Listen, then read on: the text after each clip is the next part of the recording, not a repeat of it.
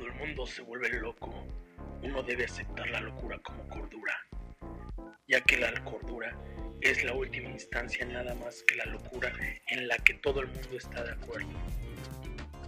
Vuélvete loco hasta cambiar de un loco. Sé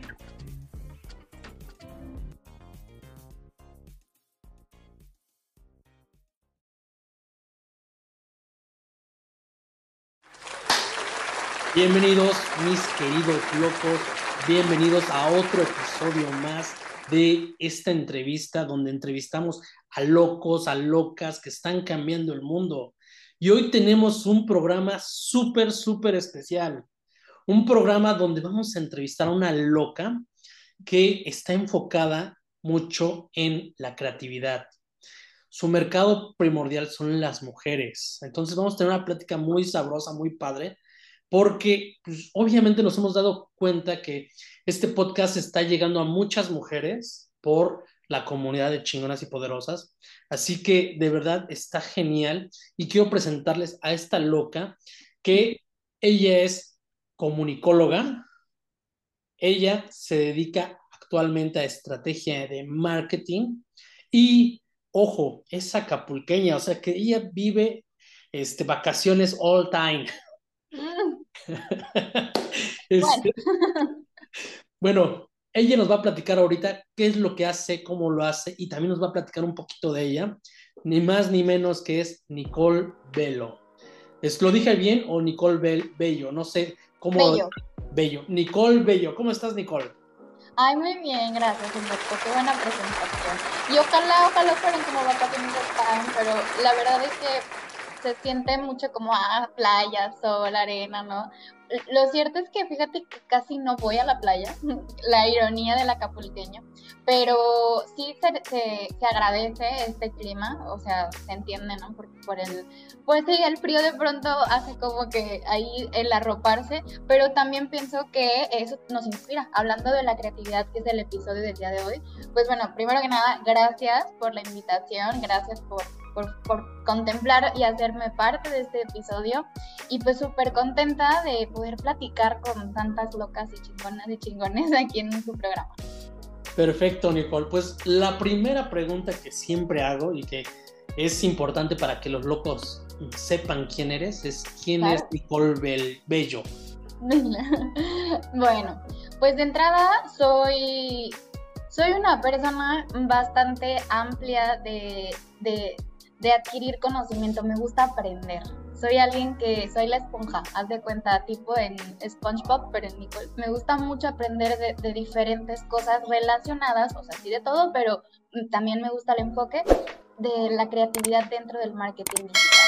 Entonces, la cuestión acá, y tú lo sabes como creador, es que nunca terminamos de aprender porque salen nuevas actualizaciones, encontramos nuevas tendencias, todo el tiempo es innovar, innovar. Aparte soy emprendedora, tengo ya cinco años con mi agencia digital, entonces de pronto esto me ha llevado a estudiar más, también tengo una maestría en marketing, entonces no paro de seguir aprendiendo y con la humildad también de decir, bueno, pues, ¿por qué no? También lo que yo he aprendido a compartir. También soy docente, soy docente aquí en, una, en dos universidades del puerto.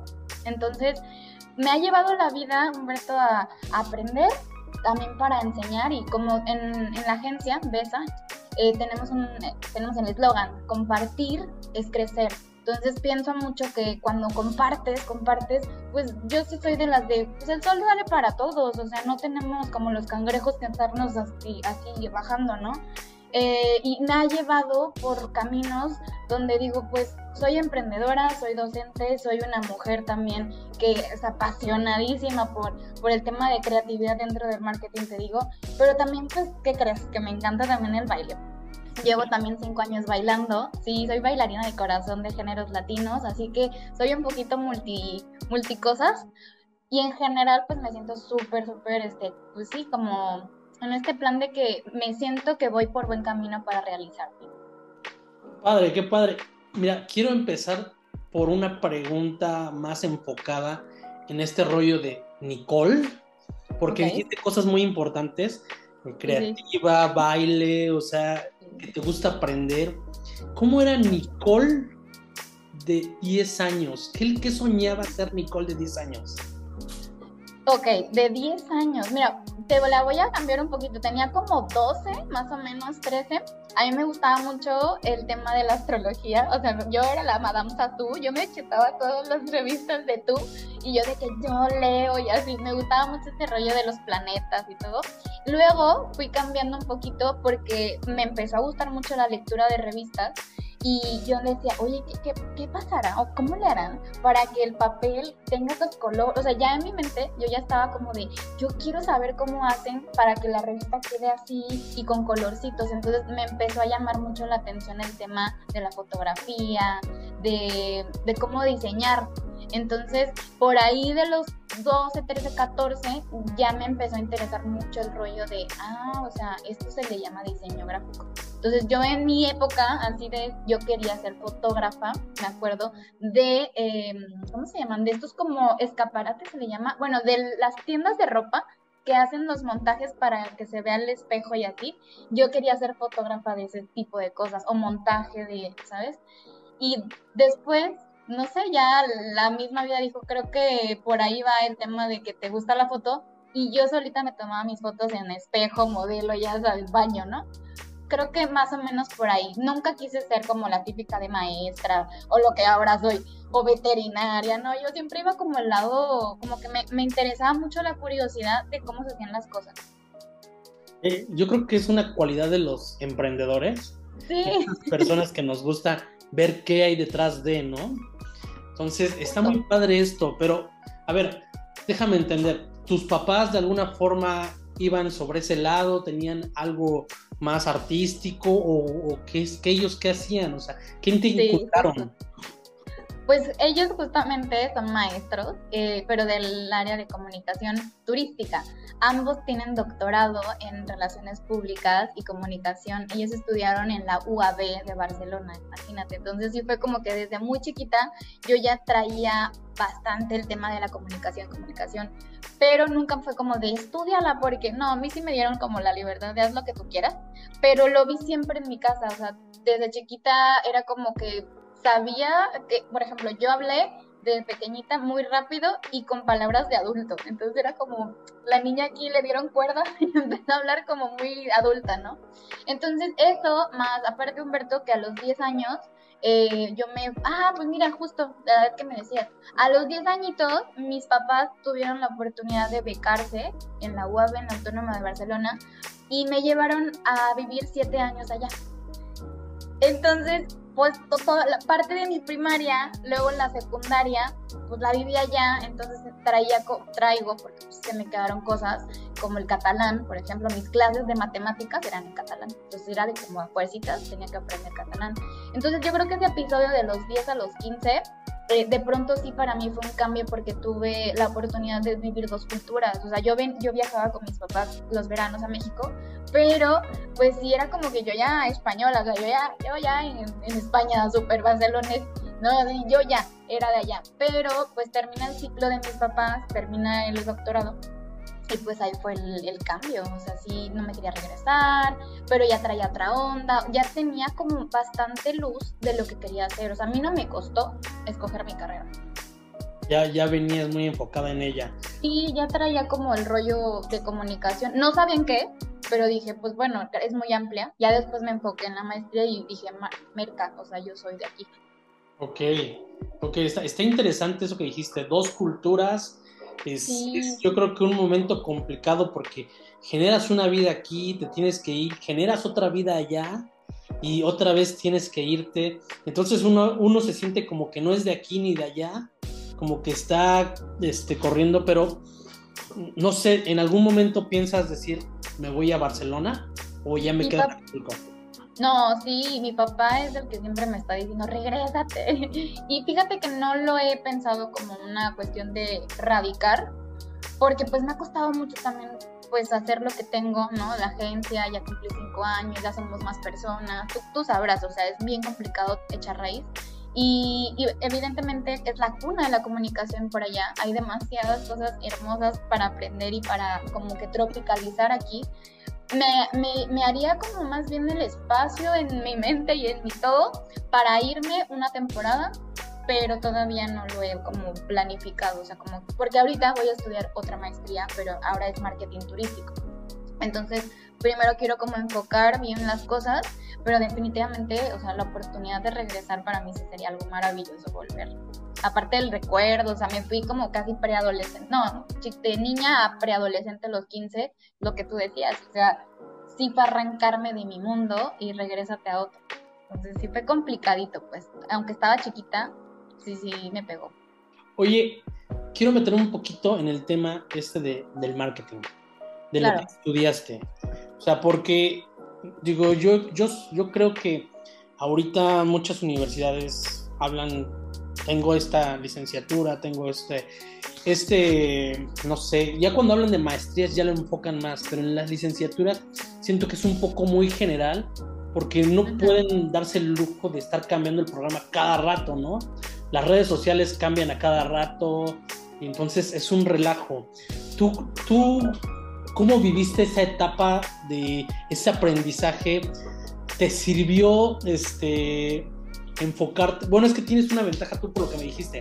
O sea, te gusta algo, lo aprendes, no sé, de una forma, por lo que entiendo, profesional, de una forma muy dedicada, pero también estás buscando qué más, qué más, por aquí, por acá. Entonces, ¿tú qué aconsejas a estas personas que están tomando esa decisión a la mejor del marketing? ¿De estudiar marketing? Vale, pues, o sea, mira, justo hay como dos bandos acá, porque como alumno, claro, tienes que ser súper consciente que lo que aprendiste en un año, o en el año, por ejemplo, en 2022, pues ahorita ya no aplica, ¿no? O sea, y no es porque te queramos, ya ahora yo como bando docente, no es que no queramos que ustedes, o sea, que en este caso el alumno eh, que busca estudiar eso, ay, es que te quiero meter más información, ¿no? Porque apenas me pasó, yo di una clase de redes sociales y generación de contenido en Internet. Entonces, cuando yo les dije, a ver, chavos, o sea, este temario está basado en un programa donde pasa por ciertos filtros de, no sé, la fe, no, no sé dónde lo saben, pero el tema es de que pasa por un tema para que tú tengas un título. Pero ahora, la ética como docente es que no te puedo decir que hay, es que Instagram nada más puede subir historias, ¿no? No, es que ya puedes hacer reels, puedes hacer live, o sea, no, ahí entra el tema como más de tu alumno tienes que ser súper consciente que tanto en comunicación, en marketing, en diseño gráfico, que son como las tres Marías de siempre, para hacer un tema de campaña, em, pues es que te vamos a meter más información, o sea, yo prácticamente en el, en el temario que me dan, me baso un, a lo mejor un 30% para tener un control. Pero yo le digo al estudiante, ¿sabes qué? Te voy a bombardear de más cosas porque ya atrás de mí ya vienen tendencias, vienen nuevas, este, no sé, o sea, nuevas formas de vender en redes o en, en digital. O sea, es muy complicado nuestro rubro cerrarse. A mí, por ejemplo, algo que no me gusta decirlo y me lo han dicho muchas veces, pero ¿por qué? No me digas experta, o sea, a mí que me digan experta en redes sociales desde no sé qué. No, porque para mí la palabra experto, Humberto, es como decir que ya tiene todo. O sea, creo que hasta un médico tampoco puede llamarse experto. O sea, somos especialistas porque constantemente nos estamos ilustrando, nos estamos poniendo a estudiar y estamos conociendo lo que viene. Y un experto, híjole, creo, creo que es como una palabra muy fuerte porque es como, yo ya sé todo. O el, o el y aquí no. Aquí lo que supiste en enero de 2023, ahorita ya acá al menos en nuestro rubro. Híjole, tocaste temas muy sensibles y, también cosas muy interesantes. Primero, me, vienen recuerdos cuando yo estaba en la escuela, que yo tenía maestros que decían, no sé, cuando hablaban de emprendimiento, cuando hablaban de ciertas cosas, yo decía, ¿por qué me está enseñando un maestro que ni siquiera emprende?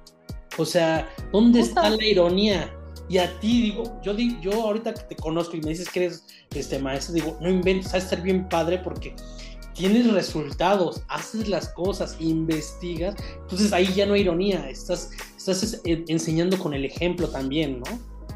Di una clase de emprendimiento, taller de emprendedores de cuatro horas, imagínate, es un taller bien pesado, pero creo, y, tengo los mensajes, te lo prometo que te los voy a mostrar, como el hecho de nada más empujar a una persona, sea tu amigo, tu compadre, tu alumno, al menos a mí eso me llena. O sea, cuando me dicen, pero ¿por qué te divides en dos, emprendes docente? Y yo, pues es que a mí me hace sentirme muy viva y muy con un propósito hacer un pequeño cambio en la mente de un alumno. Por ejemplo, tengo, bueno, ya no es mi alumno porque ya acabó el semestre, pero hay un chico que quiere hacer su casa productora de foto y video.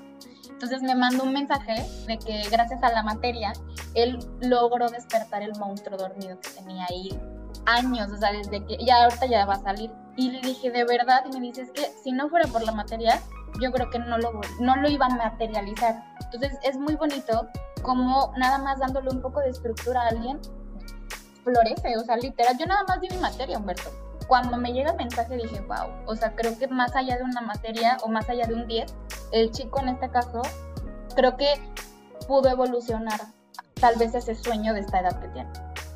Qué padre, qué padre, y, me, ha, pasado, ¿no?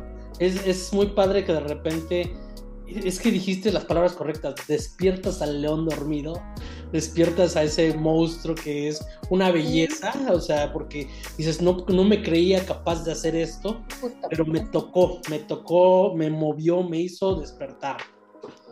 Yo creo que eso es algo bien importante cuando, cuando tú no crees en ti y creen otras personas en ti y tú dices, wow, si ellos están creyendo que no soy yo, pues yo le voy a echar ganita para creer en mí, porque entonces yo voy a poder hacer muchas cosas. Y es parte de lo que me gusta. De, bueno, es que también en la agencia soy capacitadora y asesora de redes, no nada más hacemos este, gestión o diseños, también hacemos este, asesorías y, y, eso es lo que yo noto en las personas, que hay muchísimo talento, hay muchísimas ideas, innovación, pero si el emprendedor, el creativo, que es el creador de la empresa, no se la cree, el fracaso está desde cero, o sea, desde uno. Fíjate que dijiste algo, bueno, es que está, está muy padre lo que estás diciendo, porque hay, hay, cosas que de repente me vienen a la cabeza, me vienen a la cabeza, me bombardeas, y, y, creo que es muy, muy acertado esa parte en la cual este, cuando despiertas una causa, cuando realmente empiezas a, a ir primero por donde te gusta, haces lo que te apasiona y aprendes lo que, lo que dices, híjole, esto es lo que quería aprender exactamente, pero hay un proceso muy importante en ese aprendizaje. Cuando ya lo pones en práctica y el siguiente nivel fue lo que dijiste y que me llamó la atención. Cuando lo empiezas a enseñar es cuando lo dominas, es cuando ese conocimiento se queda ya bien, bien este, procesado en tu cerebro y eso me pasa muchas veces, ¿no? O sea, cuando estoy dando un curso digo, híjole, esto ya lo estructuré bien y es porque ya lo sé. Y es cuando puedes decirte especialista, como tú dices. Sí, exacto. Pero ahora la pregunta que te hago, y es un poquito rasposa, ¿qué piensas de esos que se dicen expertos? Ok, me pones en una línea bastante pues no complicada, porque pues al final yo soy muy franca con, con, los pensamientos que yo he generado con la vida y con los golpes que nos da el emprendimiento y todo. Eh, a ver, no lo juzgo, simplemente no lo comparto. Yo te digo, dentro de nuestra área donde yo ya puedo decir, tengo una voz y una opinión porque tengo cinco años dedicándome hasta en Navidades, o sea, literal, todos los días que uno debería descansar, es como creo y tengo el criterio de decir que para mí mm, decir experto en marketing o experto en redes, pues es incompleto. No creo que esté mal, no creo que sea el peor o que desconfíes. Yo lo que siempre voy como abanderando es genera tu propia opinión con base también a los resultados. Entonces, si una persona se hace que experta por sí sola, por tener un diplomado, ¿no? O tener un curso en, en alguna academia digital, pues difícilmente, ¿no? Vas a sentir como esta parte de empatía. Cuando yo doy mis clases, yo les digo, es una bendición, porque así como yo hay 300 chicas que hacen lo mismo y yo ya veo mi competencia y salen más. Eh, pero ¿qué pasa? Que no va a haber dos veces la misma metodología, la misma calidad o calor humano, que aunque estamos así, Humberto, pues yo creo que se está generando este vínculo y los que nos están escuchando, pues saben, o, tal vez por como me escuchan o ven, no hay un guion, o sea, tengo un papel porque tengo calor, pero no estoy como, como sabes, como si fuera en oratoria, o sea, real, creo que lo que está pegando en ese aspecto, por no decir experto, es la parte auténtica y genuina de cómo tú das tu servicio. Y mi parte es de, yo me especializo y quiere decir que no lo sé todo. y siempre se los digo a mis alumnos y a mis asesorados que son emprendedores. He tenido emprendedoras y emprendedores de 50, 60 años que se acercan conmigo y me dicen, yo creo en ti, no porque estés chiquita de edad ni chaparrita, o sea, creo en tu capacidad y eso a mí me hace sentir que estoy haciendo bien las cosas. Ok. A ver, ahora vienen un poquito de preguntas, pero estas preguntas te voy a preguntar de dos sentidos. Ok. La primera es, ¿cuál consideras para ti que es tu mayor fracaso? Pero ojo, ojo, ahorita quiero que lo dividas uno en lo personal, eh, eh, a Nicole, y otro como emprendedora. Okay. Pensando, ojo, pensando que el fracaso es algo que de alguna forma abrazamos y es como una oportunidad de mejorar y de crecer y, no ver, no estigmatizarlo como es lo peor que me pasó, ¿no? O sea, eh, ¿cuál consideras que sería tu, tu peor fracaso o tu mayor fracaso? Yo creo que a nivel personal, em, aunque no tenga nada que ver con, la parte profesional, ¿no? Yo creo que perdí mucho tiempo. Mm, perdí mucho tiempo en relaciones, en otras cosas, que por ejemplo en cuando, estaba, cuando yo sentía que cuando tenía menos edad podría haber hecho más cosas, de nueva cuenta, o sea, relaciono lo que te dije, quién soy, amo aprender. Me hubiera gustado que en mis 20, yo tengo 30 ya, es de que me hubiera gustado poder aprender más cosas, poder viajar más, o sea, porque era como muy insegura, tenía, era tímida, me daba mucho miedo el que dirán, o sea, era como el, el, modelo típico de niña de cristal, como mamá y papá acá, entonces era muy complicado para mí atreverme. Creo que mi fracaso personal en ese aspecto fue no haber he tenido las agallas, la fuerza, la valentía de decir, oye, yo quiero esto y déjeme ser porque quiero aprender violín, ¿no? No, pero es que yo, siempre era de que yo te aconsejo, tía o mamá, que es que como eres güerita, eh, mejor sé, no sé, este, actriz, ¿no? O sea, estudia teatro. Y yo sí, güey, pero quiero estudiar violín, me da igual que esté morada o verde pero creo que fue por esa parte que tal vez mm, va relacionado con falta de terapia, o sea que no, no tuve un desarrollo como muy personal, que ahorita ya, gracias al cielo, ¿verdad? No, el tiempo es relativo, o sea, no se puede estar curando por dentro y por fuera, y puedes ver tus errores para poderlos remendar y ya en tu vida más adulta decir, voy a tomar mejores decisiones para no tener los mismos fracasos después de los 30. Eso creo que a nivel personal, que me hubiera gustado eso, tener como más tiempo en hacer cosas que me nutran, me den seguridad como mujer, como persona, para lograr otras cosas. O sea, me hubiera encantado, por ejemplo, aprender a bailar profesionalmente, porque creo que tengo el talento y tengo también la capacidad. Pero ¿qué pasa? Que a mi edad ya me tengo que dividir en 100 y ya no puedo, ya es un hobby, por decir un ejemplo. Ahora, a nivel emprendedora, yo creo que mi mayor fracaso fue eh, no dejar crecer mi agencia. Ahí te va.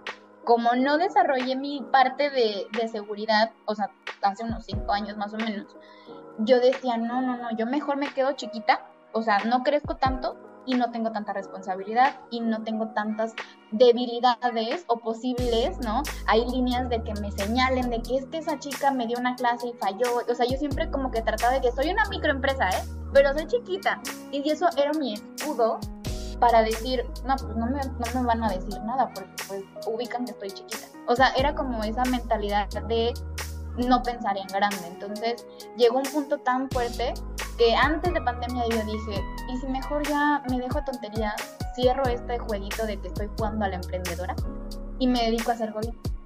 ¿Y qué crees? Sí me metí de Godín, dos años, igual en marketing y tal, pero no pude soltar a Besa. O sea, Besa, haz de cuenta que sí, tú y yo lo sabemos, es como el hijo, es, lo parimos, el emprendimiento se pare y te duele, aunque no salgamos en el hospital, pero se desgarra. Entonces yo sentí que estaba como, digo, se va a escuchar medio fuerte, como que quería abortar, pero real no, o sea, real fue como que Diosito, o lo que crean ustedes, pero allá arriba lo fuerte, lo grande más que uno, me dijo, es que tú estás destinada, mija, a que tú vas a ser emprendedora, o sea, te quites o no el saco, tú eres. Y ya entendí después que dije, más que un fracaso, una prueba gigante de que yo vine a esto, vine a este mundito a esto, ayudar a la gente a través de mi emprendimiento. Así que más que fracaso lo vi como una super lección de vida profesional. Oye, dijiste algo importante. En este lapso que te metiste de Godín, mm. yo digo, yo creo que el 90%, por no decir más, de los este, emprendedores tienen un problema con la autoridad. Digo. Uy, sí. entonces, esa, era mi pregunta. O sea, ¿cómo era esa relación? Porque yo, yo trabajé, digo, hace, no sé, hace como unos 20 años, yo creo, en una empresa y pues, era de lo que sea, pero tenía un jefe y yo peleaba y peleaba y peleaba y no me gustaba que me dieran órdenes.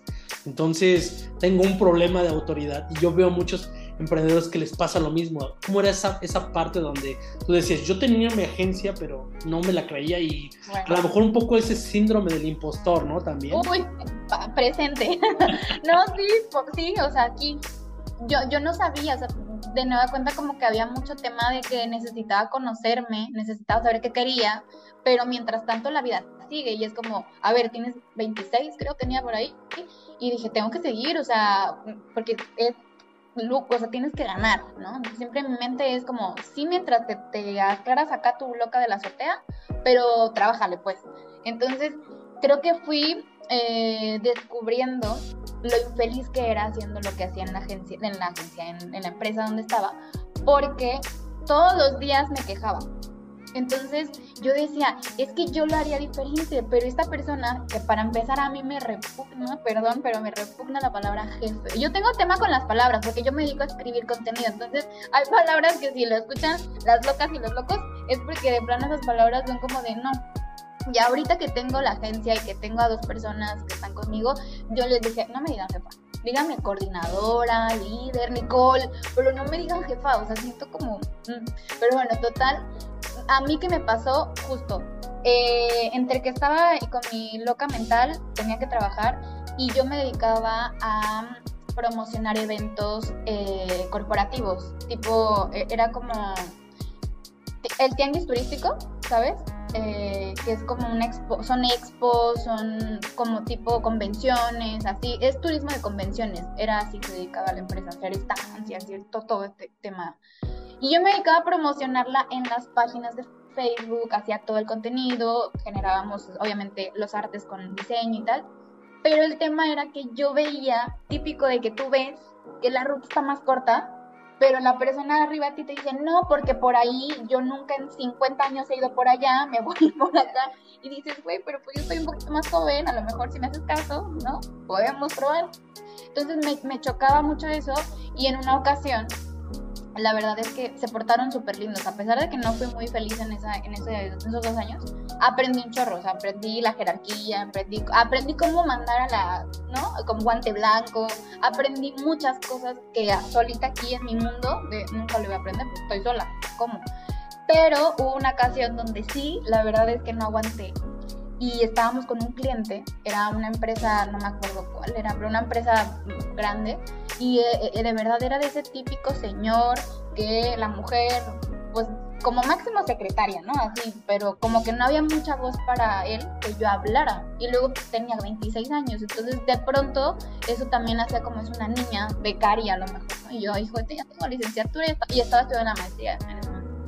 Bueno, le, le, bueno, hablo y digo, yo así me acuerdo que dije, difiero en no sé qué, no sé qué y todos me voltearon a ver en la junta, o sea, porque no, no esperaban que la que lleva un año, ¿no? Hablara y aparte estuviera en contra.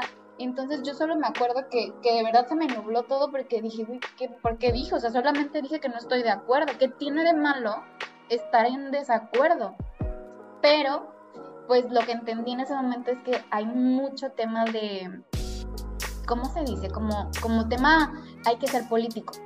Entonces, Nicole es cero política, o sea, yo soy muy transparente, yo, te digo las cosas, porque así somos tal vez los emprendedores o los comunicadores, no sé, nos cuesta ser políticos, eso sí lo he notado mucho, pero entendí ahí que, que tienes que aprender a decir cosas como no estar de acuerdo de una manera maquillada. Y desde ahí dije, no, a mí si me cortan mi voz, aquí no soy. y ya fue como en pandemia, en 2020, que nos mandan a casa y en lugar de trabajar 8 horas, trabajamos 15 horas porque estás en casa, en línea, dije no, bye. Y empecé, ya no volví a nunca a regresar a hacerlo. Creo que, creo que eso le pasa a todo mundo, ¿no? O sea, a veces uno quiere expresar su idea y no sabe cómo. Es parte eso de negociar, de vender. Y, a lo mejor el, mejor, la mejor estrategia hubiera sido, es muy buena esa idea, aunque yo creo que si por acá, o sea, esa parte política, ¿no? O sea... Sí, y lo triste, ¿sabes qué es, Humberto? Que luego te dicen como, es que aquí es así, ¿eh? O sea, aquí cállate la boca y pues sí, ya, siente. Y yo dije, no, o sea, y, así me la llevé dos años. En, mi, en, en, ese entonces tenía una pareja y me dijo, Nicole, te estás volviendo súper amargada. O sea, como algo que tu ambiente te puede o subir o bajar. O sea, yo, porque yo siempre soy, no todo el tiempo soy alegre, regularmente soy seria, pero cuando estoy así como, como que me siento bien, sí sale mi, mi yo hasta sarcástica, chistosa, pero burlona, pero crea o sea, porque soy así cuando estoy a gusto. Hay gente que genuinamente es siempre feliz o no sé, tiene como esa chispa. A mí es como que tengo, tienes que navegar conmigo para, para lograr llegar a este punto. Entonces era como que no, todo el tiempo estaba muy, muy seria y, y pues la verdad creo que se reduce a infeliz, o sea, no me sentía nada feliz.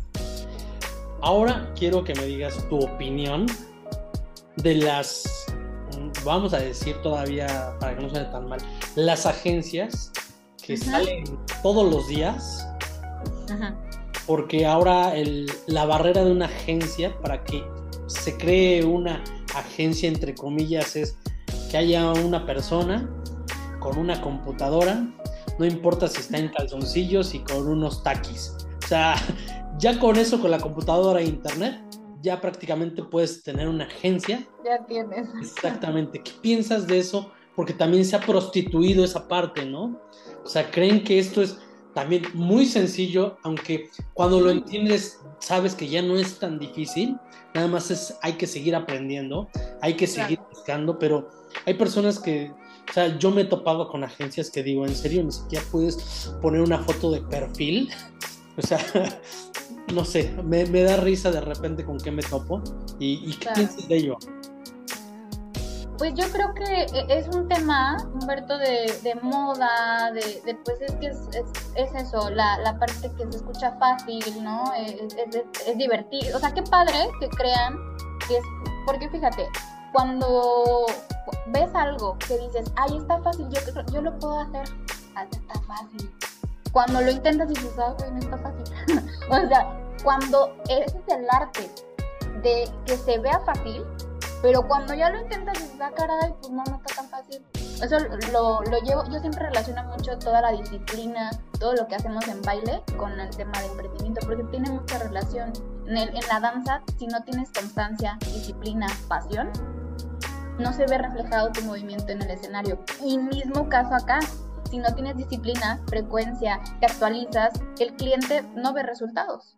O sea, y yo pienso que, que o sea, yo, yo siempre digo, hay dos, tú me preguntas mi opinión, hay dos puntos. El positivo es, qué padre que piensen que, que es fácil, que, que, pues cualquiera puede hacerlo, que con una compu, una cámara web y un aro de luz ya tenemos todo. Ahora hazlo. Ok, la parte negativa, o mi opinión donde hay más que negativa es constructiva yo pienso que no seas una persona, y, se va a escuchar fuerte otra vez, ¿eh? pero ya saben que a mí las palabras así definen mejor la situación. Mediocre. La palabra mediocre viene de medias, no de que seas como, o sea, de medias. O sea, cuando una persona es mediocre, no con el afín, porque se escucha muy de que, ay, me está insultando. Pues no, más bien te estoy corrigiendo. O sea, no seas una persona chamba o medias, porque lo que vas a conseguir son resultados a medias. Si vas a hacer tu agencia, hazla bien.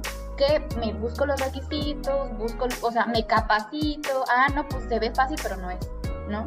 Entonces, y, y creo que es válido pasar por esa etapa, Humberto, porque todos hemos creído en algún momento que podemos ser Superman. Pero lo padre es ser sabios reconociendo que, ah, pues la neta, pues me equivoqué, voy a darle el peso que es, o sea, meterme de lleno a investigar, capacitarme, contratar, invertirle en equipo y pues ser humilde y decir, pues me equivoqué. creo que eso es lo que yo diría de las agencias nuevas. Ok, perfecto. Pues quiero, quiero que nos cuentes, digo, es que contigo hay muchos temas, tanto de creativos como de emprendimiento, y creo que es muy retroalimentante para todos los locos y las locas.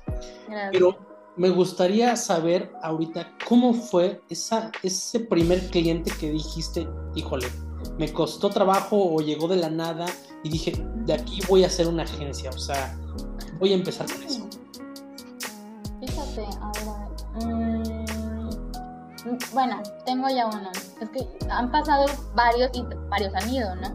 Pero con el que empecé, yo empecé con un restaurante chiquitito, chiquitito, en todavía no existe la agencia, más bien, ajá, en 2014, más o menos. O sea, mi proyecto ya tiene años, más que el 2017, más de 2018, pero pues no tenía nombre, no tenía, yo, yo decía, yo soy la de las redes, aquí estoy presente, no tengo nombre, pero me, pero cuesta tanto, ¿no? Ya me pagas al final. Eh, fue un restaurante mexicano de, de estilo de antojitos. Todo salió porque en la universidad yo me dije, yo quiero en, la radio, yo estuve un, año en la radio de la UNI y yo les dije a mis amigos como a mis compañeros que hiciéramos una página y otro dijo, ay, ¿por qué no metemos patrocinadores? Y otra persona dijo, ¿y quién los consigue? Y yo pues me ha gustado siempre relacionarme. Entonces yo dije, yo conozco a una señora que es amiga de mi mamá, que tiene un restaurancito y que nos puede dar comida gratis. Entonces podemos rifarla, hacer dinámicas en la radio y a cambio le tomamos fotos y videos. O sea, ya desde ahí yo ya traía como, güey, es un trueque chido. O sea, sí le va a convenir porque ella no tiene redes. 2014, Humberto. Oye, evidentemente todo era muy austero. Y creo que ni siquiera la palabra community manager existía. O sea, apenas iba saliendo el tema. Y ahí empezó. Y ella, ay, por cierto, sí, ella fue como mi primera clienta más o menos oficial, porque después ya hice mi logo y bueno, invertí en eso. Me dice, esto que estás haciendo, Nicole, es muy innovador. Deberías materializarlo y no hacerlo nada más como por un trueque de la universidad. Y ya pues ella fue la que me, como que me dio un poquito de luz y dije, ah, pues o sea, de esto también se puede vivir y ya nació ahí la idea. Qué padre. Ahora quiero irme al tema creativo. Hoy, eh, digo, yo, yo siempre que me dicen, híjole, es que yo no soy creativo. Y yo les digo, yo nunca pensé ser creativo, ¿no? O sea, este, pero lo que sí me doy cuenta es que cada vez que llega algún cliente, cada vez que llega algo, yo empiezo a investigar, a aprender cuál es el lenguaje del cliente, empiezo a ver sus necesidades, empiezo a ver ejemplos y, pues hoy yo digo, todo está inventado en un 99%. Este, nada más es adaptarlo a ti, a tu lenguaje y a lo que haces. Pero ¿cómo haces tú ese proceso creativo? Ok, y de entrada te digo otra cosa, esos que dicen yo no soy creativo y así, o sea, o, o cómo es ser, o sea, es que ser creativo es más que buscarle y así, es, hacerlo, o sea, es, como justo ejercitar. Ejercicio, ¿no? Como ejercitar. Sí, porque si buscas la definición y te vas a la teoría, pues ahí te vas a quedar. Eh, y es mucha, y es como el ejercicio, o sea, como cuando vas al gym, o sea, tienes que ejercitarlo, porque si no, no se desarrolla nada, literal. Eh, ok, bien lo dices, todo ya está hecho. O sea, tú te metes a la exploradora de. Yo, yo siempre la bandero, ¿eh? Digo, soy hija de Instagram porque ahí crecí, porque ahí generé mis primeras facturas, así que yo soy hija de Instagram. Mi ejemplo es: si tú te vas a la lupa, al buscador, lo cierto es que vas a encontrar de todo de lo que tú quieras de tu industria. Vas a encontrar ya todo hecho, en Reels, en Live, en Carrusel, en todo. O sea, nada más le pones la palabra clave y encuentras. ¿Qué pasa? Eh, ser creativo desde tu trinchera, yo siempre les digo, puedes decirme la manzana es roja o roja es la manzana, ¿sabes? O sea, el tema es que el mensaje llegue, como lo dices, con las palabras correctas, con el estilo que te caracteriza y solamente hacerlo que, la gente diga, ah, este es de Nicole o es de Humberto. O sea, ya lo había visto, a mí me pasaba mucho que hay muchísimos tutoriales de cómo hacer subtítulos en CapCut, ¿no? Por ejemplo. Entonces me escriben y me dicen, ya había visto este tutorial, pero no lo entendía porque era muy técnico. Y contigo tienes un estilo que lo desmenuzas como si fueran manzanas con peras. Y por eso te seguí. Porque aunque ya había visto ese el mismito, ¿eh? No lo entendí. Esa es mi clave, es mi secreto. Háganlo, o sea, replícalo, pero de tal manera que si sabes que tu gente, tu comunidad no tiene ese nivel porque no tiene el tiempo, porque literal pues no sabe, pues entonces hace la vida más fácil. Y es, eso es una de las cosas que a mí me ha funcionado y eso que mi competencia es muy, muy amplia. Entonces, creo que cuando tropicalizamos con el estilo y esencia, la gente lo agradece porque dice, ah, claro, ahora sí. o sea, que se entienda tu mensaje y que lo tengas con tu estilo, que le pongas flores, lo que sea, ya es una ganancia por tu diferenciador. Tú dijiste algo muy interesante desde que nos conectamos. Qué padre, yo le hablo a las mujeres, o sea, ah, y, creo que esto es muy importante con lo que dices. O sea, porque tenemos que ver primero a quién le hablamos, cómo lo sentimos. Yo, yo hace tiempo, en mi marca personal, lo que hacía mucho era hablarle a los hombres, y de repente veía mis, mis estadísticas, veía que había más mujeres, yo decía, tálgame. Ahora le hablo a las mujeres y trato de hablarle más a las mujeres, aunque obviamente trato de ser general, pero, pero si uno tiene que andar analizando esos, esos números que nos da las redes sociales. Correcto. Y, eso que dijiste, ¿no? Si sabemos que, por ejemplo, le vamos a hablar a una persona que tiene 40, 50 años, dices, ok, hay que ser pacientes y hay que buscar una forma de enseñarlo más fácil, ¿no? Sí, justo.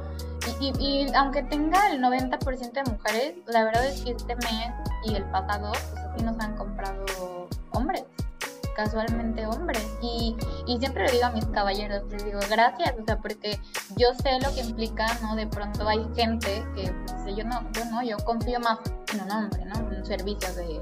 Pero he tenido la fortuna y la bendición de que me ha ido muy bien. eventualmente sí tuve por ahí un cliente que bueno, más bien fue un alumno, pero tiene, yo creo que ya ahorita ya más de 60, eh, me fue muy mal, muy, muy mal. Era cuestionarme, ¿tú qué me vas a enseñar? Y yo así de, pero ¿para qué me compras? ¿No? O sea, sí fue muy extraño. ah, fue, fue eh, ya me acordé fue el papá de un ex compañero de la universidad. Dije, por favor, asesóralo. Él trae la vieja escuela del marketing. Y yo, bueno, está bien. Cuando voy viendo, dije, no, ya sé por qué trae la vieja escuela. No quiere actualizarse. Y luego mujer. Y luego amiga de su hijo, pues menos. Desde ahí como que medio me traumé y dije, bueno, eso es una, una persona, ¿no? No quiere decir que todos sean igual.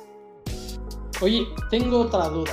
A ver, este, en este juego de, que dices una cosa, de repente se me ocurre otra cosa. Entonces. yo, soy así. E, está padre porque creo que estamos dando ese valor agregado. Y, primero yo, te, yo te diría es, ¿tú qué consideras que un emprendedor debería hacer en esta en esto del mundo del marketing, porque a veces el emprendedor pues, le cuesta trabajo decir voy a pagar por una agencia, voy a meterle contenido. Yo recuerdo a alguna vez a algún cliente que él creía que con pagar para hacer un poquito de contenido, con eso iba a tener miles de clientes.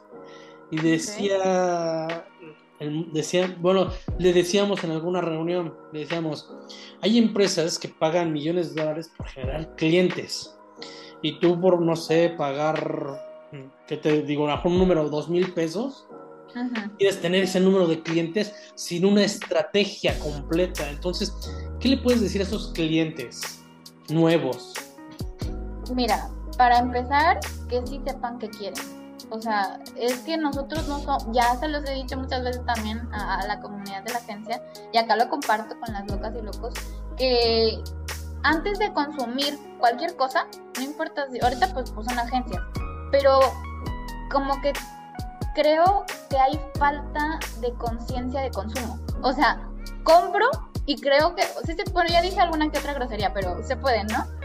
Claro, eh, A lo güey, o sea, compran a lo güey y yo digo, no, o sea, prefiero un cliente educado, dispuesto a pagar algo que sabe que está comprando, a que es que yo creí que contigo me ibas a llevar el 15% de ventas y yo pensé que porque tú tenías tantos seguidores me ibas a hacer lo mismo. y como que empiezan estos reclamos eh, como de noviazgo, así de que te, me prometiste que no hasta el final. Y yo ahí es donde digo, no es todo nuestra chamba, también es tu chamba capacitarte de lo que estás consumiendo. O sea, cliente eh, de las locas y los locos sí tengan ojo en decir tú sí, tú no. O sea, yo he rechazado clientes y es, ha sido la razón primordial porque no está educado para consumirme. Y muchas veces, por ejemplo, mi mamá, que es muy mi mentora en esa parte de, relaciones públicas y todo, ¿cómo rechazas? Y claro, mi mamá tiene sesenta y tantos, le explico y agarra la onda. Pero antes era de cómo te das el lujo de rechazar gente cuando ahorita falta trabajo, la, la, la. Le digo, es que al final, si yo acepto a esa persona, y bueno, esto te platico, tengo un segundo emprendimiento con una socia. Entonces es como que preferimos omitir ese dolor de, de, migraña, porque literal a veces son migrañitas ahí que se quedan, que, que, no avanzar, porque nosotras, bueno, y también con, con, mi sociedad, es de que no, no, no, no podemos ser como, eres mi cliente Humberto, ahí. Realmente lo que nos gusta, aunque suene cliché y suene que hay que cursi, sí nos hacemos amigos de los clientes. Y si no hay ese pequeño o gran vínculo, aunque sea de que, ah, ¿no? No podemos hacerles el contenido. Entonces es, es muy difícil y nos pasó y lo comprobamos que, que sí tiene, tiene, que haber una cierta relación, no así te digo que eres mi brother y que me voy a ir contigo a vacaciones, pero que sí existe esa relación como de confianza, ¿sabes qué, Nicole? Hoy sí los diseños están medios feitos, ¿no? Mejor, ¿y qué tal? O sea, me explico que haya como esa confianza y, ah, claro, a lo mejor estaba de malas, a lo mejor no sé, y me lo dices, ya me vuelvo a, a poner pilas o sabes qué, no me gustaron las fotos de la sesión pasada, oye, le podemos y así creo que creces, o sea, vas tejiendo una relación real y no nada más te esperas cuando, sabes qué, Humberto, ya no te voy a contratar para el siguiente mes, tengo números rojos, pero realmente porque no le gusta tu servicio. Entonces yo prefiero, como consejo ahí les va, que no me lo pidieron, pero el consejo de oro es, vayan calando la relación, porque es como una relación de amistad o de amor, de que pues cuando menos te cortan, pero no, te, no la ves venir, hay que tener bueno menos. Creo que dijiste algo muy importante en eso, ¿no? O sea, yo siempre he creído que a, tus amigos es muy difícil venderles, mm. pero a los clientes que ya les vendiste, puedes hacerlos tus amigos. Súper sí, súper sí. Él lo comprado también. Entonces, yo creo que esta parte es, está muy estigmatizada porque muchos creemos que este, o, funcionamos muy bien o no funcionamos por nuestros cercanos, por lo que nos dicen nuestros cercanos. Y cuando te das cuenta que alguien sí está pagando y que ni siquiera es tu amigo, ni siquiera te conoce, y después generas esas amistades, es, donde se crea esa, hermosa conexión, ¿no? Que tú mencionas.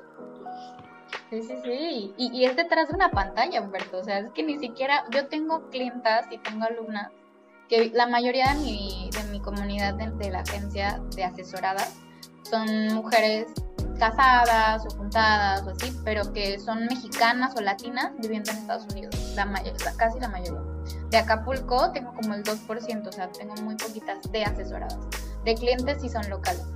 Pero el tema es es eso, o sea, son tus, yo les digo, son mis comadres, o sea, son mis amigas, o sea, ¿cómo? Y no, nunca en la vida las he visto en dos años pero es de que feliz Navidad y, y, se siente pues sí, ya tus 30 te pega y te, le mandas el mensajito de bendición y así, pero pues porque te nace pues, o sea, es que, es que es muy bonito, es muy bonito cuando sientes ese apoyo y no nada más es que le doy like, porque no, o sea, comparten, comentan y, y eso es una relación que se nutre, a pesar de que no te toco, pero que estás ahí presente es la famosa interacción, el engagement. O sea, el engagement sí sirve, pero genuino, pues, nada más de que tu carita feliz.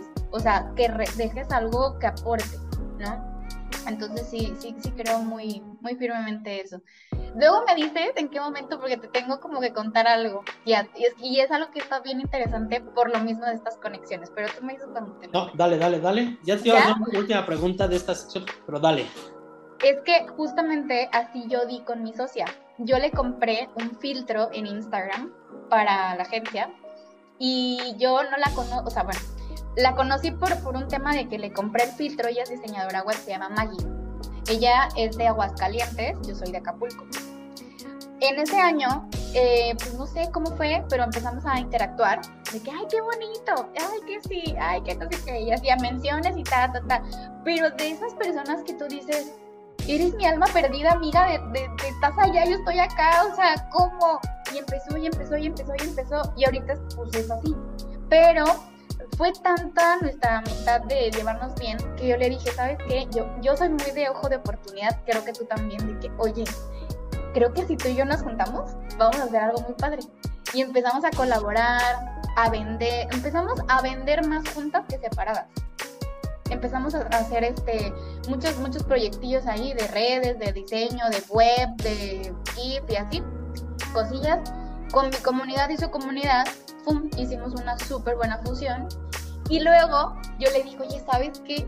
Ya te darás cuenta que yo soy muy parlanchina y cuando estoy a gusto, pues empiezo, empiezo. Le digo, oye, quiero hacer un podcast, quiero hacer un podcast, quiero hacer un podcast y así, y así, y así.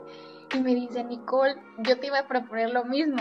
Bueno, total, nuestro podcast salió como piloto, porque ya sabes, las chicas estructuradas, o sea, yo dije, no va a salir nada chando, yo quiero que primero piloto, y se hizo un piloto en live y en Google Meet, o sea, hicimos como una cosa medio extraña porque falta de tecnicismo, ¿no? Pero no queríamos hacer eso en Spotify o en alguna otra plataforma y vernos mal. Entonces empezamos a investigar, fíjense ahí, empezamos a estudiar, tuvimos como dos clases con dos DJs y que nos explicaran y así cosas del sonido y tal, porque no todos sabemos, y ya pasó. Pero luego evoluciona y le digo, me dice ella, oye, ¿no crees que mejor hagamos otra agencia? Y yo como, total, se llama nuestra agencia Arcana, viene, viene de lo místico, las dos nos gusta como las vibras y esas cosas. Y ella, se, ella hizo toda la parte de la identidad gráfica, yo hago toda la parte del contenido, yo me dedico a las ventas, ella se dedica a ejecutar, porque ella hace la web, hace toda la parte de diseño, todo lo que conlleva. Y, pues resulta y lo más bonito de esto es de que no nos conocemos en persona. Llevamos casi dos años trabajando y no nos conocemos en persona y mucha gente nos dice, wow, la relación de dos personas, la confianza, porque fácil ella le llega el dinero y no lo paga. ¿Estás de acuerdo? Pero netamente, y ahorita por ejemplo vive en Canadá, se fue allá a, a Canadá por un tema personal, pero seguimos trabajando, seguimos colaborando y nuestro mayor así casi casi como sueño es de, güey, te quiero conocer y vamos a ir con el aeropuerto a grabarnos, porque lejos de solo ser como ahora social, pues sí se hizo una amistad muy grande y fue por Instagram. Mira, lo divertido va a ser cuando pongan el video con el, en el aeropuerto las dos, así como las, los reels que han sacado, que van la pareja que se va a conocer, y las dos así como que se pasan de largo, así como que... bueno, que sea un contenido gracioso para, para sus redes. Pero te entiendo, te entiendo, créeme, bastante. Ay, qué yo, yo tenía socios así, de los veo diario y, y de persona a persona, pero ahora en los proyectos que tengo, tengo socios en, ¿cómo se llama? en Guanajuato, tengo socios acá en Ciudad de México, o sea, no los veo. Y apenas acabo de conocer a algunos en persona. Entonces, e-, es, algo muy padre y es eso que dijiste y que yo siempre pensé, ¿no? Yo decía, híjole, esa persona que piense, que tenga la visión, que, que pueda platicar de negocios, que le guste, que las cosas, el cotorreo, todo esa, toda esa parte, ¿dónde estarán, no? Y es como te vas dando cuenta que gracias a la tecnología los encuentras, ¿no? Sí, y haces un clic impresionante y, pues no te queda más que agradecer Instagram por existir, porque la verdad, aparte de que generas esta amistad, creo que también aprendes muchísimo de esas personas que tienen como ese mismo propósito que tú. O sea, te, te nutres y te da un balance muy bueno. O sea, a mí Maggie, para, o sea, se lo he dicho, y es mi hermana, o sea, no te conozco, pero ahí estoy, ¿no? O sea, se siente esa parte de que, y como cualquier relación, y eso lo vamos, ya que tengamos el podcast, ya te invitaremos, pero, o sea, lo vamos a hablar de que pues, las sociedades también laborales es como agarrarte al novio, la novia y, y desgreñate, deschóngate. Y nos ha pasado. Y yo le dije, yo nunca creo que me voy a pelear contigo porque las dos somos muy así, muy. No, ya nos hemos agarrado y feo y luego bonito y así. Y eso es lo cool. Y nos han preguntado mucho de ese tema de cómo es una sociedad sin verse, sin tocarse. porque puede ser cuestionable, ¿no? Sí, totalmente, pero sí es, es mucha confianza, como lo dices, y aparte es como, como un espejo, ¿no? O sea, es, encuentras a esa persona que se parece tanto a ti que confías, que dices, o sea, tienes que confiar y vamos, vamos a caminar. Qué padre, qué padre, espero que sí por ahí sepamos de tu podcast, este, va a estar genial. Quiero hacerte una última pregunta de esta sección. Y, esto lo he alargado un poco porque estaba buena la plática. Ay, sí. este, cuenta, cuéntanos aquí a los locos, aquí en confianza. Digo, te hemos visto crear contenido ya donde apareces tú dando tips, dando consejos en, en, Reels, en TikTok. Este, ¿Cómo haces un contenido? ¿Cómo, ¿Cómo le dirías a los locos, locas, que hicieran un contenido donde aparecen? Porque me ha tocado ver a mujeres que les cuesta trabajo enfrentarse a la cámara, la creatividad, qué, es lo que hago, qué es lo que debo hacer, qué no. O sea, ¿tú qué, ¿cuál sería tu consejo para hacerlo? Ok, para como perderle tal vez el tema o el miedo a grabarse como tal y a eh, generarlo. Todo el proceso, o sea, ¿a qué me refiero? Desde, desde qué es lo que voy a decir, porque a ah, veces tenemos un expertise, pero no sabemos cómo bajarlo a un video nada más de 20 segundos, de 15, de 30, de un minuto. Entonces, desde cómo nos vamos a grabar, qué ángulo, qué nos favorece, qué no. ¿Me explico? Sí, sí, sí. Bueno, de entrada es que tienen que, híjole, es que es una pregunta que sí es bastante, de que tengo que agarrar varios puntos. Voy a tratar de resumirlo, pero por ejemplo, eh, yo siempre les digo a mis, a mis asesorados y a mi gente de que, y ustedes que ahora son parte, que piensen que son su propio productor de tele, ¿no? Son su propio director, su propio conductor o conductora, y que todo lo que tienes que reflejar sea una, que te, que te guste a ti verte, una entrada, ¿no? Arréglate o ponte lo que quieras, o el filtro decente, tampoco que nos deforme. Pero algo muy importante es eh, también la parte, o sea, son dos cosas. Tu persona, evidentemente, que te guste, porque muchas veces me ha, pasado de que me dicen, es que no me gusta ver mis videos. Bueno, a mí tampoco a veces no me gusta que los vean conmigo a un lado porque me siento rara, pero me gusta que los vean. Pero la otra es que te gustes, eso es un tema mucho de tu persona, que te gustes cuando lo emites el mensaje, ¿no? Eso es algo que te traba. Pero también está el otro tema que es la locación. O sea, este pequeño y bonito, los que lo vayan a ver, eh, no fue porque, ay, se me, ¿no? Está, no, lo mandé a hacer. Yo ya traía mi idea de que quiero mi estante porque es del icono, lo que quiero que se vea atrás, o sea, la cortinita, la esquina. Yo aquí ha sido una feria, yo me he movido como si, si pudiera poner el de arriba lo hubiera puesto, porque siempre me gusta estar como buscando esos ángulos que no distraigan, pero que también se vea bien, pero que tampoco se vea X, o sea, de pronto quiero meter cositas acá, pero el tema es clave, que te sientas a gusto con lo que estás viendo tú. Si a ti te gusta, tú lo vas a querer presumir. Es una cuestión de psicología tal cual. Ahora, ¿cómo hacer para hacer la famosa de que voy a grabar? La, la, primera reacción es qué ridícula me siento.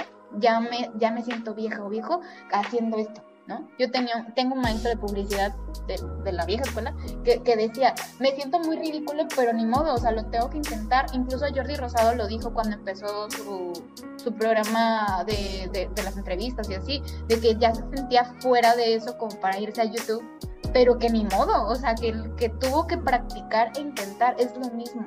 Es, tienes que, pues, quitarte esa ese velo de, no puedo o que me veo ridículo, eh, te quiera decir la gente. Eso, son tres cosillas de pronto. Y cuando ya logras superarlo, porque es un proceso, ya entonces vas a buscar tu tono.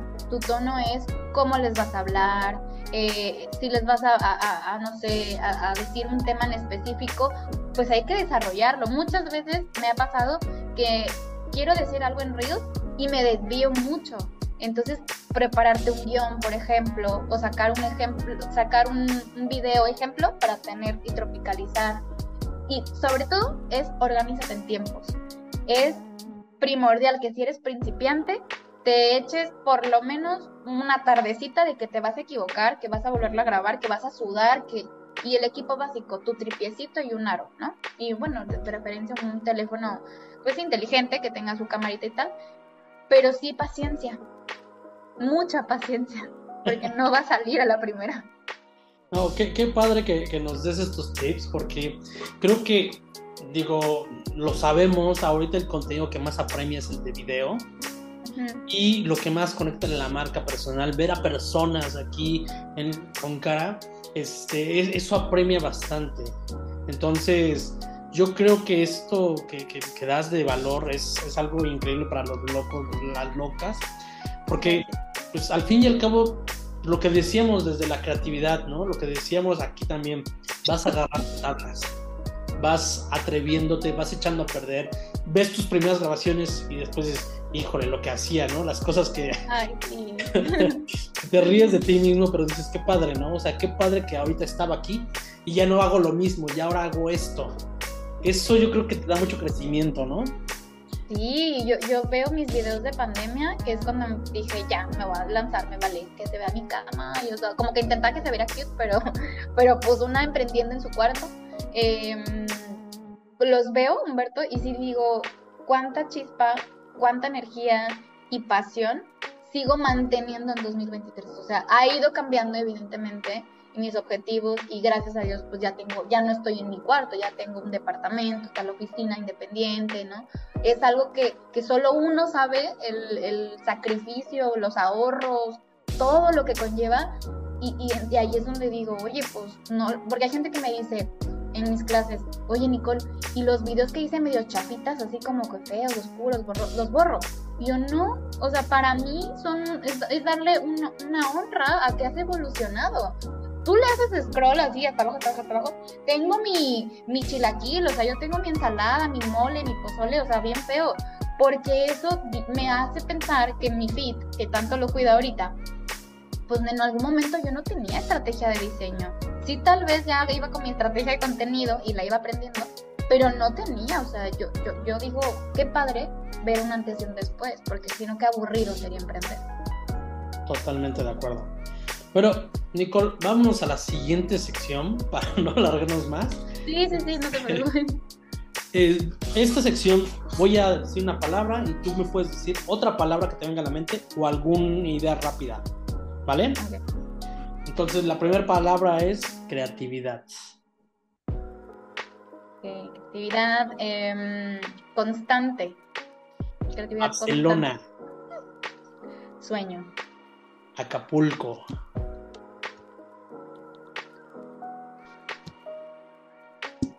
Yo creo que solidificar. Experto. Incompleto.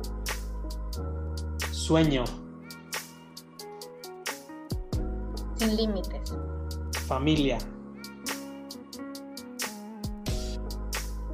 Sagrado.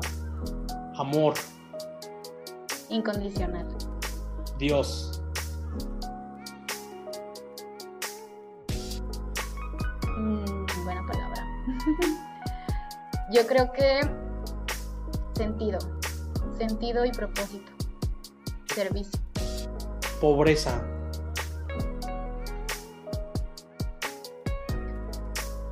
Pobreza necesaria para evolucionar y de pronto evolucionar a, a, a, a, ah, ya sé. Pobreza para mí sería, porque todos pasamos de, alguna, de algún momento por pobreza mental, pobreza económica, es eh, justamente, sé si reconocer, no, valorar que lo pasaste. Valoración. Ok. Política. Necesaria. Filtro. Protección. Ok. Y papás. Impulsadores. Ok. Y la última palabra es compuesta. Nicole Bello.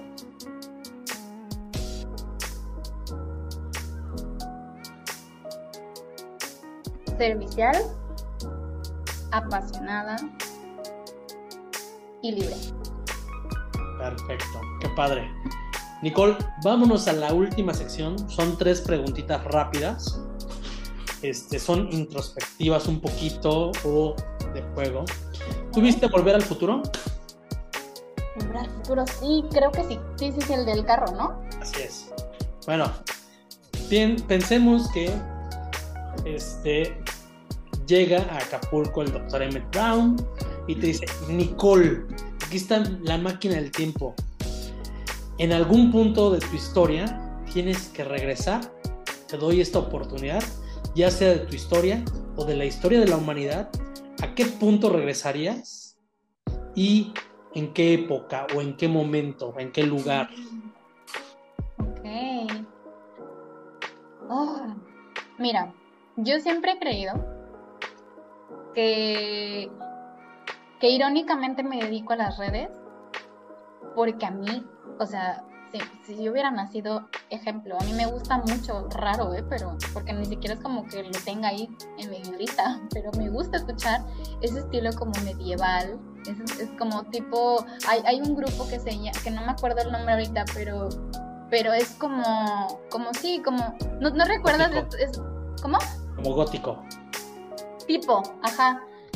Eh, ay, pero hay un nombre, a ver si luego me acuerdo. El tema es de que me gusta escucharla, más no es como que la tenga en mi playlist, pero pues pensando y haciendo reflexión, sí esa pregunta me la he hecho y yo diría, pues si me llama la atención, tal vez ahí mi alma vieja, no sé, es de esa época. Y sí, dicho y hecho, cuando, cuando empiezo a ver películas de ese estilo tipo medieval, tipo de esa, de esa onda, la verdad es que yo me identifico muchísimo con, con el tema de reyes, como de nobleza y así. O sea, me hubiera encantado experimentar una vida sin tecnología. O sea, me hubiera encantado no tener un celular, internet. O sea, me hubiera gustado, ¿sabes qué? Vivir esa experiencia de la cartita y esperar los tres meses, ¿no? O sea, todo es, es que cambia mucho la... Bueno, a mí ayer, rápido, se me fue la luz todo el día, me movió todo, me desconcentré muchísimo, porque para mí los domingos de buena señora es hacer aseo y tal, para tener mi lunes y todo empezar. Entonces me sentí mucho así de que, o sea, si yo no tengo internet, o sea, literal, o no tengo luz, cambia tu estilo de vida, tu pensamiento, tus objetivos, o sea, tuve que moverme, tuve que irme de aquí, porque no había nada, o sea, aquí estaba nada más picándome los ojos. Ah, y fui a la playa, por ejemplo. Entonces, eh, creo que me hubiera encantado la época medieval, la, o una época en concreto, tal vez no estoy muy segura si sería esa, pero me gusta mucho esa música, a lo mejor por eso lo relaciono, y, y donde no tuviera nada de tecnología. Creo que hubiera sido una super experiencia. Perfecto, me gusta, me gusta. La segunda pregunta es, con esa misma máquina del tiempo, tú vas a viajar, pero en este caso al momento más oscuro, al momento más triste tuyo, okay. donde te vas a ver y te puedes decir algo. ¿Qué te dirías? Ay, qué fuerte. Qué buen entrevistador eres, ¿eh? Gracias. Mira, es, es una fibra bien sensible porque pues no, pues no, de hecho nunca lo comparto más que muy cercano, pero bueno, lo vale, lo vale.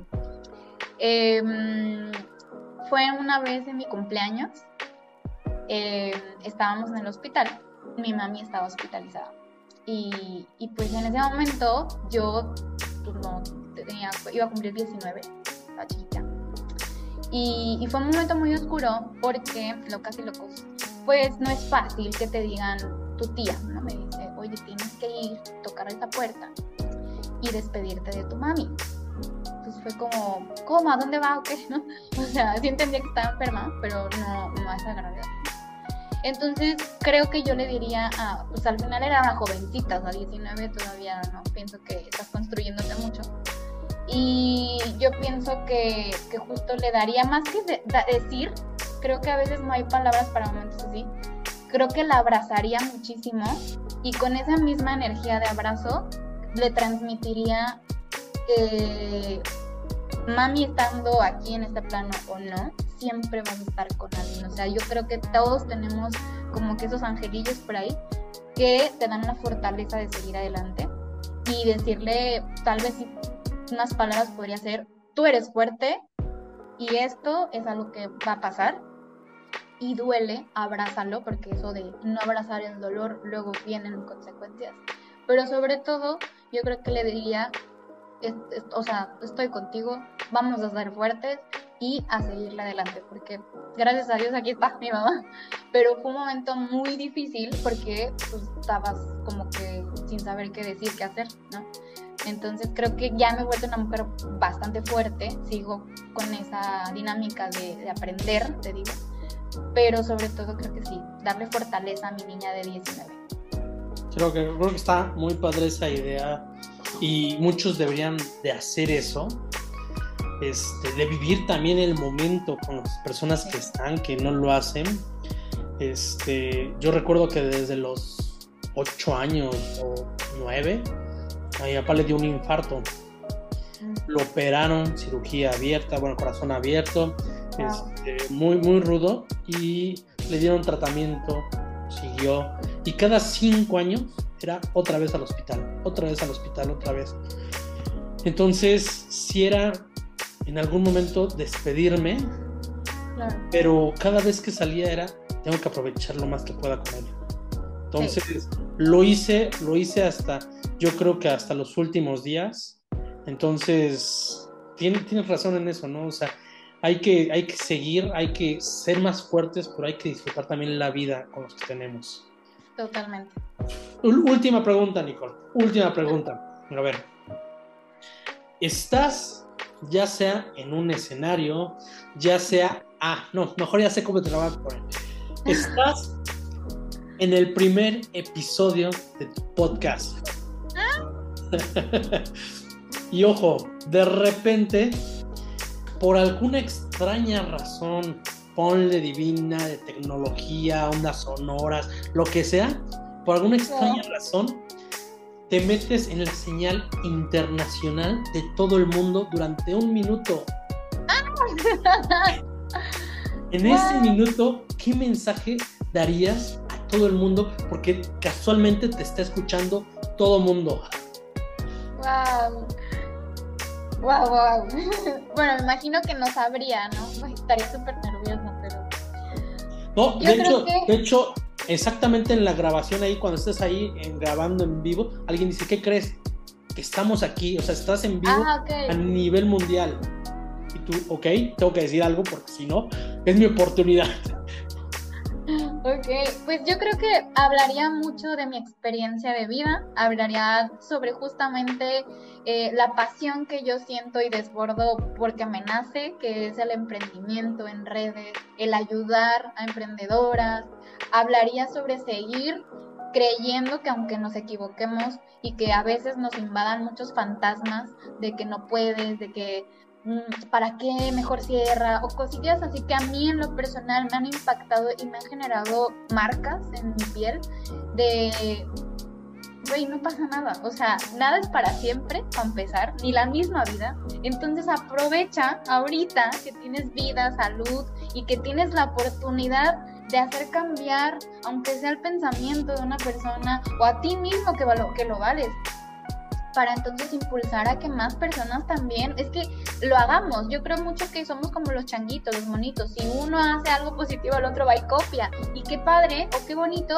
que si yo tengo ese minuto, Humberto, decir todo lo que yo he aprendido para que más gente también lo pueda adquirir y lo replique y así seamos más personas conscientes de que no siempre el límite es tu cabeza, o sea, tú misma puedes hacer muchas más cosas sin que necesites este, comprarte estas ideas limitantes, más bien creértela, como habíamos dicho desde un principio. Yo desde que empecé con este discurso a creerme más segura, a decir que quiero y que no quiero, es cuando empecé a sentirme libre, que te decía, ¿quién es Nicole Bello? Pues libre, o sea, quiero estar libre de, es que porque eres mujer, es que porque eres güerita, es porque estás media bonitilla, entonces tú no tienes pensamiento, eres hueca, ¿no? O sea, cosas que, que uno se va comprando y lo peor, te la vas creyendo que no puede ser lo que literal, como dice la Barbie, sé lo que tú quieras hacer.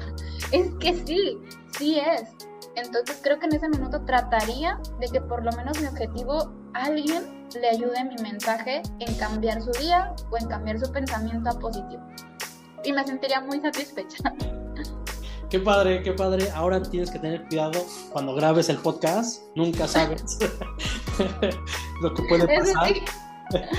Pero de verdad, qué gusto haberte tenido. en esta entrevista. Es, una loca creativa, una loca que está impactando vidas, que está tocando a emprendedores y, me da mucho gusto conocerte. Gracias, igual. los locos quieren saber dónde te encontramos.